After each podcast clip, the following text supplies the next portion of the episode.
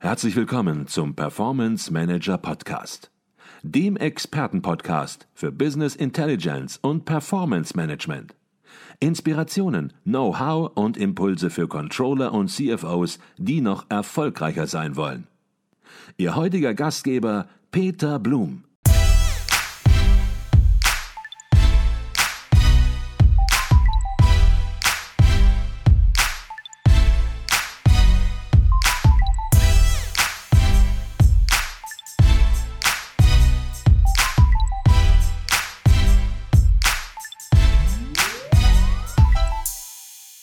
Herzlich willkommen im Performance Manager Podcast. Mein Name ist Peter Blum.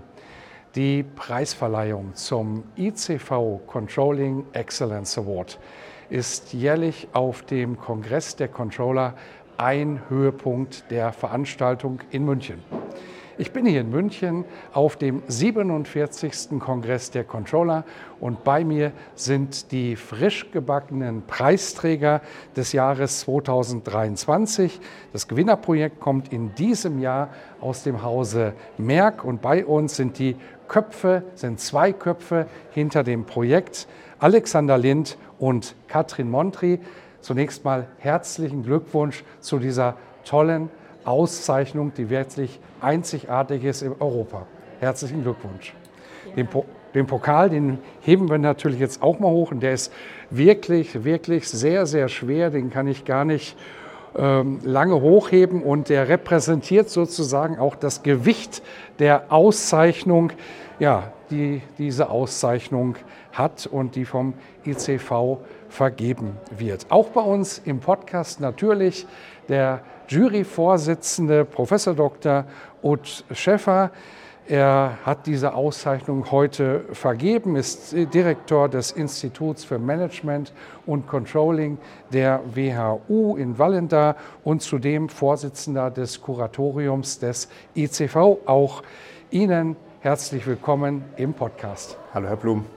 Herr Schäffer, die erste Frage, die geht an Sie. Der ICV Controlling Excellence Award, der versucht, beste Projekte, beste Controllingsprojekte auszuzeichnen und geht danach nach einem ganz klaren Auswahlprozess vor. Sie verwenden ganz klare Kriterien und vielleicht sollten wir diese Kriterien nochmal herausarbeiten. Absolut. Wir haben vier Kriterien. Das erste und wahrscheinlich auch das wichtigste Kriterium ist, wie innovativ ist die Lösung? Also wie viel und was kann die Community von diesem Projekt lernen. Nummer zwei ist die Frage, hat es denn auch Erfolg, hat es denn auch Impact im Unternehmen? Verändert sich da was? Verändert sich da was zum Positiven? Na, wir wollen ja keine Papiertiger, sondern wir wollen Lösungen mit Impact in den Organisationen. Das dritte Kriterium ist die Frage, kann ich das auch übertragen? Also können andere wirklich davon lernen oder ist es so eine spezifische Lösung, hier jetzt beispielsweise bei Merck, dass ich das auf ein anderes Unternehmen, eine andere Organisation gar nicht übertragen kann. Also ein bisschen die Frage der Übertragbarkeit, der praktischen Umsetzbarkeit auch außerhalb der Organisation. Und das vierte und letzte Kriterium ist schließlich die Frage, ja, wer hat es denn gemacht? Kommt die Lösung wirklich aus dem Unternehmen? Kommt die Lösung wirklich aus dem Controlling? Auch hier, was wir nicht wollen, ist das letztlich schöne Foliensätze von Beratern eins zu eins bisschen angehübscht weitergereicht werden. Wir möchten wirklich den Schweißfleck auf der Stirn der Controllerin, des Controllers sehen. Lösungen, die wirklich aus dem Controlling in den Häusern kommen. Okay. Der Titel Ihres Gewinnerprojektes, der lautet ja Enabling High Impact Culture in Financial Steering. Und da stellt man sich natürlich so ein bisschen die Frage, was macht eine High Impact Culture eigentlich aus? Woran kann man die messen? Vielleicht können Sie da Ihre Gedanken äh, hier im Podcast zu vermitteln. Ich möchte Merck eigentlich gar nicht vorgreifen, Blick auf diesen spezifischen Begriff der High Impact Culture. Aber was ich gerne teilen kann, sind zwei Dinge. Was ist eine Kultur im Unternehmen, die Sie, glaub, die Sie brauchen, wenn Sie in so eine schwierige Zeit gehen, äh, ähm, wie die Zeit, in der wir gerade sind? Und das sind für uns drei Kriterien. Das haben wir ja seit Jahren aus der WHU heraus versucht, wirklich in die Community zu tragen. Das ist für uns eine Kultur von Transparenz und offenem Informationsaustausch, wirklicher Transparenz. auch Transparenz über Performance und Informationsaustausch über Silos, Hierarchieebenen und Funktionen hinweg. Betonung liegt hier ganz stark auf dem wirklich. Das ist zweitens eine Kultur von Zielorientierung und Accountability, also eine Verantwortungskultur ins Unternehmen zu tragen und gleichzeitig die Zielorientierung, gerne auch eine Orientierung an langfristigen strategischen Zielen, ne, den berühmten North Stars und wie das alles so schön heißt heute. Zielorientierung und Verantwortung. Und drittens eine Kultur, wo die Kraft des besseren Arguments zählt. Also nicht die Politik, nicht die Meinung des Chefs, sondern wirklich der Traum eines jeden Controllers. Zahlen, Fakten, vielleicht auch hier und da eine bessere Intuition, aber eben eine bessere Intuition auf der Basis dessen, was dann ein Team gemeinsam intuitiv sagt, an der Stelle, wo Zahlen, Daten, Fakten möglicherweise auch versagen. Das ist für uns eine Kultur, die Unternehmen brauchen. Und ich sehe Controller schon in der Pflicht, so eine Kultur auch ins Unternehmen zu tragen. Man denkt ja oft, ne, Controller machen die Zahlen und Kultur ist dann HR oder ich weiß nicht wer. Ich sehe Controller schon hier auch mit, nicht allein, aber mit in der Pflicht. Und ein letzter Punkt, weil Sie mich auf dieses Thema Kultur ansprechen, was jetzt hier so ein bisschen schon mitschwang. Wenn Sie transformativ an die Veränderung von Finance und Controlling gehen, wenn Sie, wie auch hier, das wird man gleich noch sehen, denke ich, eine Lösung bei Merck, relativ radikal Steuerungsprozesse verändern, reformieren, Merck spricht hier, glaube ich, von modernisieren, dann müssen Sie die Kultur mitdenken. Wenn Sie hier die Kultur nebenan abstellen, vielleicht auch aus der Frustration heraus, ich kann das ja eh nicht ändern, oder ich kann es vielleicht schon, aber das dauert 15 Jahre, die Zeit habe ich gar nicht, dann haben Sie schon verloren. Ja, grundlegende Transformation von Unternehmenssteuerung muss immer Kultur mitziehen. Jetzt möchten wir natürlich nicht nur über das Projekt etwas hören, sondern wir möchten richtig tief reingehen ins Projekt. Wir möchten erfahren, worum es in Ihrem Projekt geht und welche Ziele Sie damit verfolgt haben. Vielleicht können Sie dazu etwas sagen. Ähm, mein Name ist Katrin Montri. Ich bin die Product Ownerin für das Projekt Leap und ich freue mich sehr, heute hier zu sein und Ihnen unser Projekt etwas mehr vorzustellen. Mit Leap verfolgen wir die Implementierung des Beyond Budgeting Ansatzes bei Merck insgesamt weltweit. Das heißt in allen 66 Ländern, in denen Merck operativ tätig ist. Und auch in allen unseren Geschäftsbereichen und in allen Zentralfunktionen. Und um diesen Ansatz zu implementieren, haben wir unsere Steuerungsprozesse im letzten Jahr, im Jahr 2022, komplett radikal modernisiert. Und konkret bedeutet das, dass wir ähm, die meisten Elemente des früheren Planungsprozesses abgeschafft haben und stattdessen ähm, Top-Down-Ziele eingeführt haben und auch mehr zu einem rollierenden Forecast von 18 Monaten gegangen sind. Und diese ganzen prozessualen Veränderungen haben wir dann zusätzlich noch mit der Einführung von modernen Technologien unterstützt. Mhm. So ein Projekt, das startet man nicht mal so eben. Vor allen Dingen haben Sie gerade bei Begriffe genannt, Agilität haben Sie nicht genannt, aber das ist absolut mit dem Thema Beyond Budgeting dann auch verbunden und gehört auch dazu. Sie haben hier nicht nur irgendwo in Darmstadt etwas gemacht, sondern das hat einen weltweiten Scope, den Sie gerade erläutert haben. Und von daher stellt sich natürlich äh, die Frage, warum startet man das Projekt? Wo ist der Pain Point oder wo sind die Pain Points, ähm, die Sie heilen wollten, die Sie angehen wollten? Wo ging es nicht mehr weiter? Ja, mein Name ist Alexander Lind, ich leite das Konzerncontrolling bei Merck und ich bin bei dem Projekt insgesamt verantwortlich, dass es funktioniert und dass es erfolgreich wird. Hm, warum startet man so ein Projekt? Also Merck hat ein extrem erfolgreiches Jahrzehnt hinter sich. Wir sind 2010 gestartet mit unter 10 Milliarden Euro Umsatz. Wir liegen jetzt bei 22 Milliarden Euro Umsatz. Ähm, gigantische Profitabilität. Und unser Vorstand ähm, hat vor zwei Jahren eine neue Strategie festgelegt, die darauf ausgerichtet ist, noch weiter zu wachsen und im Jahr 25 bei 25 Milliarden Umsatz rauszukommen und jedes Jahr eine Milliarde organisch zu wachsen. Um das zu erreichen, haben wir ein großes internes Transformationsprogramm aufgelegt, eben hin zur High Impact Culture. Das ist ein Element davon.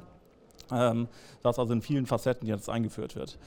Und wir als Finanzbereich standen vor der Frage, welche Rolle wollen wir dabei spielen bei dieser großen konzernweiten Transformation. Und wir haben relativ früh ähm, gesagt, wir wollen Teil davon sein, wir wollen die Transformation mittreiben, ähm, statt einfach nur ein Bremser zu sein äh, bei, der, bei der Transformation. Und haben uns angeschaut, wie wir denn die Finanzsteuerung machen. Dabei fiel uns auf die typischen Dinge, die viele Leute kennen. Ne? Der Budgetprozess ist sehr statisch, ja? oftmals schon nicht mehr aktuell im ersten Quartal, ne? obwohl wir vorher fünf Monate daran gearbeitet haben. Ne?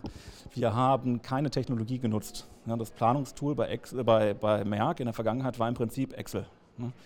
Ähm, plus, wir haben Verhalten incentiviert, was wir eigentlich gar nicht haben möchten, nämlich das Erreichen von internen Zielen, auch das Niedrigverhandeln von internen Zielen, wobei wir eigentlich den Wettbewerb schlagen wollen, das Beste für die Kunden tun möchten.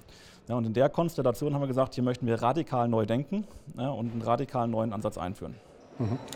Jetzt hat Ihr Projekt natürlich ganz, ganz viele Facetten und wir bräuchten wahrscheinlich eine Stunde, um darüber so einigermaßen adäquat sprechen zu können. Aber ich möchte gerne eine Sache ein bisschen herausarbeiten. Sie haben nämlich auch die Bedeutung des Forecasts deutlich verändert. Denn wenn man das erreichen will, was Sie gerade geschildert haben, Herr Lind, dann braucht es auch eine flexiblere, eine bessere Unternehmenssteuerung und hier muss das Controlling natürlich einen aktiven Beitrag leisten. Was haben Sie da konkret konkret verändert beim Forecasting? Warum haben Sie Forecasting viel, viel höher gewichtet? Ja, aus unserer Sicht sind rollierende Forecasts einfach essentiell wichtig, um eine flexible und adaptive, agile Steuerung überhaupt zu ermöglichen für die Organisation. Nur mit rollierenden Forecasts können wir sehen, was passieren wird und können auf Veränderungen entsprechend reagieren. Und gerade im Gegensatz zu dem traditionellen Planungsansatz, wo wir ja nur auf das, das aktuelle Jahr schauen, auf das Kalenderjahr schauen, und die Budgets für, diese, für die Organisation festlegen, sind wir dann doch sehr ähm, starr im Planungsprozess. Und deswegen haben wir den Forecast mehr in den Fokus gerückt, um wirklich mehr in die Zukunft zu schauen, um mehr leistungsorientiert auch zu schauen, um wirklich laufend überwachen zu können und unsere Prognosen auch entsprechend anpassen zu können. Anders ausgedrückt, ähm, funktionieren unsere Forecasts jetzt als realistische Einschätzung unserer zukünftigen Leistung. Und damit können wir dann auch ein Gap feststellen zu unseren ursprünglichen Targets. Und das gibt uns dann die Möglichkeit, Gegenmaßnahmen zu entwickeln und auch früher auf, auf mögliche Chancen im Markt eventuell zu reagieren oder einfach Anpassungen zu machen. Und ein weiterer zusätzlicher positiver Aspekt für uns ist, dass uns rollierende Forecasts mehr die Möglichkeit geben oder gerade dem Geschäft, den Business-Leadern die Möglichkeit geben, flexibler ihre Ressourcen anzupassen. Unabhängig davon, ob jetzt gerade das Kalenderjahr, wie viel im Budget noch drin ist, können Sie, können Sie dann basierend auf den Forecast sagen, Sie ähm, shiften Ihre Ressourcen zu einem bestimmten Bereich oder zu einem anderen Bereich.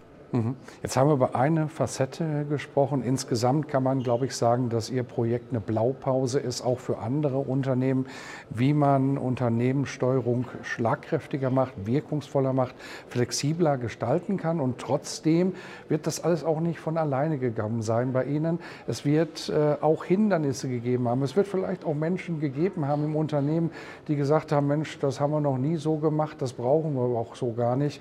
Wir brauchen auch keinen rollierenden Forecast, sondern Planung reicht vielleicht einmal im Jahr. Was waren das für Herausforderungen, denen Sie gegenüberstanden in Ihrem Projekt?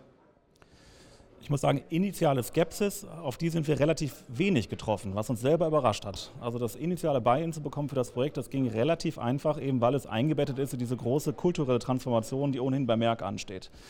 Ähm, auch haben wir das Projekt aufgesetzt nicht als ein Finanzprojekt oder sogar Controlling-Projekt, sondern es ist eine strategische Konzerninitiative, ähm, wo natürlich Finance und Controlling eine starke Rolle spielt. Aber wir haben Vertreter von HR mit direkt im Projektteam, wir haben die IT mit drin und wir haben wirklich viele, auch seniore Geschäftsvertreter mit im Projekt, ähm, um das Projekt zu gestalten und umzusetzen. Ja. Und dennoch Herausforderungen haben wir, zum einen haben wir Prozesse neu definiert. Das ist was, was wir Controller tagtäglich machen. Ja, da gibt es Feintuning zu, äh, zu machen ähm, und trotzdem die, das Prozess Design hat ganz gut funktioniert. Wir sind auch dabei, eine neue Technologie einzuführen. Ähm, und das haben wir uns ehrlich gesagt nicht so schwierig vorgestellt, nicht so holprig, wie es gerade funktioniert. Ähm, wir haben da, würde ich mal sagen, da sind wir gerade zwei Quartale hinten dran, ähm, dass wir die Technologie, die wir da ausgewählt haben, dass wir die zum Laufen bekommen und dass wir dann auch das Versprechen einlösen können, tatsächlich eine Arbeitserleichterung äh, zu schaffen und den Forecast weitestgehend zu automatisieren. Wir, das ist also gerade eine Challenge, die wir im Projekt haben. Und der dritte Bereich ist der Kulturwandel und der, der Mindset-Wandel, der nötig ist, den wir anstoßen, den wir unterstützen mit dem Projekt. Ähm, da haben wir viele Beispiele von wirklich Überzeugungstätern auf allen Hierarchieebenen. Aber dass der Wandel wirklich überall ankommt, ähm, das erfordert jetzt nochmal die Aufmerksamkeit von uns für eine ganze Zeit. Äh, bis wir wirklich sagen können, das haben wir erreicht und geschafft. Mhm, okay.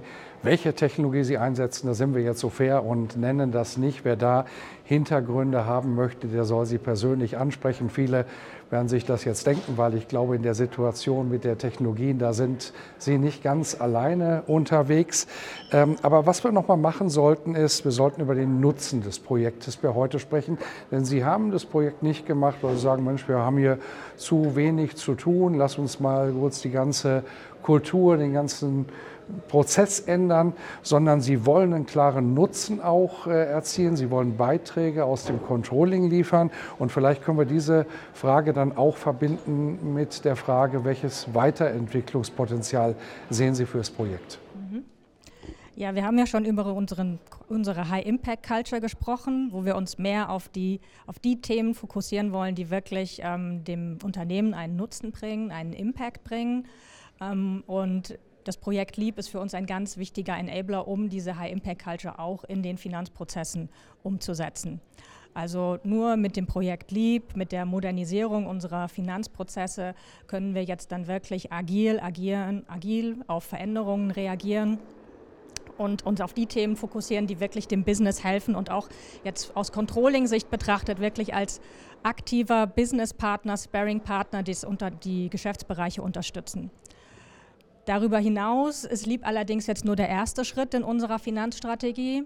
Nachdem wir uns bei Leap jetzt ähm, auf die Modernisierung der, der, finanziellen Steuerungsinstrumente fokussiert haben, ähm, werden wir uns jetzt im nächsten Schritt auch mehr um die Digitalisierung unserer Reporting-Prozesse kümmern. Und die Erfahrungen, die wir jetzt im LEAP-Projekt sammeln, die werden uns ähm, sehr viel helfen, die ganzen, da jetzt die richtigen Weichen zu stellen, um aus dem zukünftigen Projekt, das wir jetzt als nächstes angehen werden, eben so einen Erfolg zu machen, wie wir das jetzt bei LEAP gerade sehen. Mhm. Herr Professor Schäfer, jetzt bekommen Sie natürlich ganz viele Einsendungen, äh, sehen ganz unterschiedliche Controlling-Projekte. Sie nominieren dann für den Award drei tolle Projekte, aber am Ende kann nur ein Unternehmen den ICV Controlling Excellence Award gewinnen, nämlich das beste Controlling-Projekt des Jahres sozusagen. Was macht dieses Projekt so speziell und so besonders? Wahrscheinlich drei Dinge. Erster Punkt, das ist richtig mutig. Wissen Sie, wir sehen heute so viele inkrementelle Lösungsansätze, wo man genau guckt, links, was machen die und dann mache ich das jetzt auch und das ist dann Best Practice. Das hier ist mutig mit Blick auf den Scope der Aktivitäten, mit Blick auf das Ambitionslevel und das finden wir toll. Wir haben das heute Morgen hier auch mehrfach am Kongress gehört. Ne? Richtige Transformation ist eben nicht eine Aneinanderreihung von inkrementellen Initiativen. Und Herr Blum, Sie werden sich daran erinnern, wir standen hier zwar nicht in der Konstellation, aber im ICV vor 15 Jahren auf dem gleichen Kongress, wo Beyond Budgeting Nein, danke, ganz, ganz emotional in die Community getragen wurde. Ich glaube, das steckt noch in ganz vielen Controllern drin, dass das irgendwie so esoterisches Teufelszeugs ist. Äh, und irgendwie vielleicht eine nette konzeptionelle Diskussion am Sonntagabend, aber eben nichts, was man im richtigen Leben umsetzen kann. So, Mut, hier ranzugehen, überzeugt, dass das der Weg sein kann, vielleicht sein muss und dann einfach machen. Das fanden wir als Jury richtig super. Erster Punkt, mit Abstand wichtigster Punkt. Zweiter Punkt, in unserem Verständnis zielt dieses Projekt auf ja, mehr Flexibilität, mehr Agilität, aber eben auch mehr Effizienz. Und ich glaube, es muss immer die Kombination sein in einer Welt, wo die Steuerungslogik von Unternehmen so fremdgesteuert ist, dass die Effizienz, die ja so schön messbar ist, immer gewinnt, immer zu gewinnen droht. So, und hier wirklich beides zu kombinieren, ich glaube, ist ein ganz zentrales Element, wenn das Ganze am Schluss auch funktionieren soll und auch erfolgreich sein soll. Und drittens, das haben die beiden jetzt, glaube ich, mehrfach zu Recht, mehrfach deutlich gesagt, die Initiative ist eingebettet in eine kulturelle Gesamttransformation. Wenn das nicht der Fall wäre, würde ich ganz ehrlich sagen, nette Idee, aber lasst es lieber. Na, und auch hier wieder mit Blick auf die Community, ne, die Awareness zu erhöhen, die Botschaft reinzutragen. Ich formuliere es mal andersrum. Wenn ihr meint, ihr müsst im Controlling was verändern, ihr müsst Wege finden, wie ihr Mindset und Kultur hier und auch an der Stelle eben nicht inkrementell, sondern grundlegend verändert. Und das haben wir hier in sehr hohem Maße gesehen. Das ist ein zentraler Bestandteil der Gesamtkonstellation in der Kombination, fanden wir als Jury. Das ist ein richtig tolles Projekt. Mhm. Jetzt äh, wirken die Gewinner dieses Jahres natürlich auch als Vorbild für die Preisträger in den kommenden Jahren, für die Preisträger von morgen. Die Messlatte ist natürlich jetzt schon ja, sehr, sehr hoch gelegt und wir wollen natürlich auf der einen Seite keine Angst machen. Wir wollen keine Angst machen, anderen Controllerinnen und Controllern Projekte einzureichen. Ähm, auf der anderen Seite wollen wir natürlich ganz im Gegenteil motivieren, das zu tun, ähm, denn der ICV Controlling Excellence Award, der lebt eben von tollen eingereichten Projekten, die eben auch an die Öffentlichkeit kommen und nicht in Controlling-Abteilungen zwar wirken, aber niemand bekommt davon mit. Ihr Plädoyer für 2024. Ja, im ersten Schritt mache ich mir es ganz einfach und sage, jeder von Ihnen, der zuschaut, der zuhört, möchte doch bestimmt so einen wunderschönen Pokal und eine wunderschöne Urkunde, die es auch noch dazu gibt, mit nach Hause nehmen, möchte vielleicht hier mal auf der Bühne stehen vor 400, 500, 600 Controllern und natürlich auch die Plattform bekommen, um das, was Ihnen wichtig ist, ne, an Botschaft, an Projekt in die Community zu tragen. Das sollte eigentlich ja schon fast reichen. Wenn man jetzt vielleicht trotzdem noch Sorgen hat, ich glaube, so viel Aufwand ist es dann nicht, wenn man im Projekt drinsteht. Es ist ein Fragebogen, die Bitte um ein paar ergänzende Unterlagen. Ich glaube, relativ zum Gesamtaufwand so eines Projekts ist es am Ende des Tages vermutlich relativ überschaubar. Und wenn nicht, dann hat es vielleicht einen ganz tollen Zusatznutzen, ne? dass ich mich mal zwinge, gerade auch vielleicht in kleineren, mittleren Unternehmen, mal stärker von außen drauf zu gucken, meine Story zu schärfen, ne? Äh, mein, mein Wertversprechen zu schärfen und wirklich auf den Punkt zu formulieren, was dann vielleicht auch wieder in-house ähm, was bringt. Das hören wir relativ häufig. Ne? Also dass es nicht nur dieser Added Value ist, Mensch, ich, ich schaffe das vielleicht oder auch nicht, sondern wirklich auch hilft, das Projekt nach innen zu schärfen. Und ein allerletzter Punkt, wenn jetzt einer sagt, Mensch, heiße ich hier Merck, bin ich ein DAX-Unternehmen? Nein, ich bin ein kleiner, ich bin ein Mittelständler. Äh, Sie kennen das ja, Blum, wir haben in den letzten Jahren immer wieder auch mal kleine Unternehmen, mittelständische Unternehmen, auch ein genossenschaftliches Unternehmen, eine Organisation im öffentlichen Bereich als Preisträger gehabt. Wir hatten dieses Jahr unter den drei Nominierten ein Unternehmen, das eher dem Mittelstand zuzuordnen ist. Also das ist alles, aber kein Hinderungsgrund. Von daher bewerben Sie sich, reichen Sie Ihre Unterlagen ein. Die Deadline ist Ende Januar, also noch ein bisschen hin, je nachdem, wann Sie diesen Podcast hören und sehen und nähere Informationen finden Sie auf der Homepage des ICV. Ihnen stellvertretend für das ganze Team beim Merck, was ja auch noch dahinter steckt, nochmal herzlichen Glückwunsch zum Gewinn des ICV Controlling Excellence Award 2023 und herzlichen Dank für Ihren Beitrag hier im Podcast. Herzlichen Dank. Danke sehr.